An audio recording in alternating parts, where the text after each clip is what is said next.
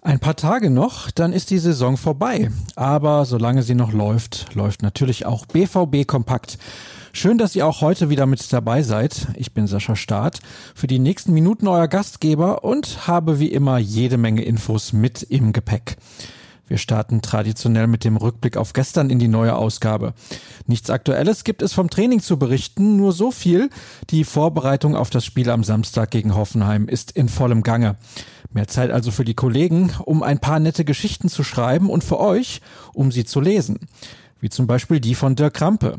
Er hat sich der Frage gestellt, was bei Borussia Dortmund den hohen Ambitionen gerecht wird. Der BVB will schließlich die Bayern mal wieder vom Thron stoßen. So richtig sehen lassen kann sich die Infrastruktur. Die Bedingungen für das Training, die Betreuung sowie die medizinische Versorgung, sie sind meisterlich. Bei schlechtem Wetter können die Profis in Zukunft sogar in einer eigenen Halle trainieren. Aktuell wird in Brakel nämlich fleißig gebaut.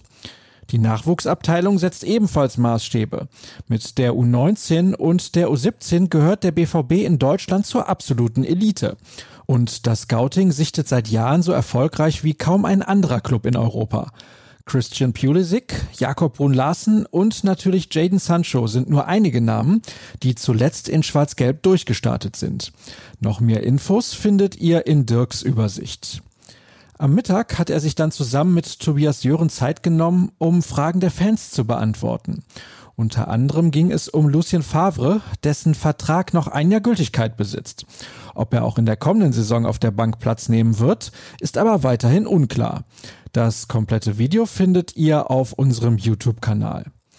Virtuell wird es auch in Bezug auf die eigentlich geplante Asientour in diesem Sommer. Die hatte der Verein aufgrund der Corona-Pandemie bereits frühzeitig abgesagt. Anfang August sollen nun diverse Maßnahmen in einer BVB Virtual Asia Tour ergriffen werden. Was es damit auf sich hat, das weiß Sascha Klaverkamp. Derweil wurde bekannt, dass Mario Götze gegen die TSG Hoffenheim wohl nicht im Kader stehen wird. Er und seine Frau Ann-Kathrin kümmern sich momentan besonders um ihren neugeborenen Sohn, der deutlich früher als geplant auf die Welt gekommen ist. Das hatte zur Folge, dass Götze aufgrund der Hygienevorgaben der DFL seit drei Wochen nicht gemeinsam mit der Mannschaft trainiert. Ein Einsatz zum Saisonabschluss ist unwahrscheinlich, eine endgültige Entscheidung ist aber noch nicht gefallen. Ihm droht ein gleich in doppelter Hinsicht trostloser Abschied vom BVB. Was bringt der Mittwoch in Dortmund? Die nächste Trainingseinheit und die nächsten Artikel aus der Redaktion. Gestern machte sich Dirk Krampe Gedanken darüber, was rund um Borussia Dortmund schon optimal funktioniert. Heute kümmert er sich um die Aspekte, die noch verbesserungswürdig sind. Welche genau, das lest ihr in seinem Bericht. Womit wir am Ende angekommen wären und ihr kennt das, was nicht fehlen darf, ist natürlich der Hinweis auf ruhrnachrichten.de und der auf Twitter. Schaut vorbei unter rnbvb und falls ihr dafür noch die Zeit findet, gerne auch unter Start. Genießt das großartige Wetter, kommt gut durch den Tag und bis morgen früh.